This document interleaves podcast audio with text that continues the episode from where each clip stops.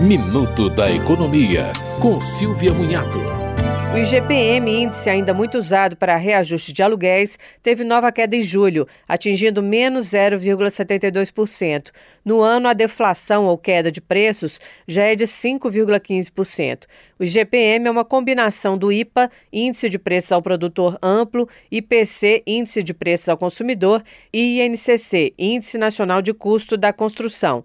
O IGPM também costuma ser usado como indexador de contratos de empresas de serviço, como telefonia, educação e planos de saúde.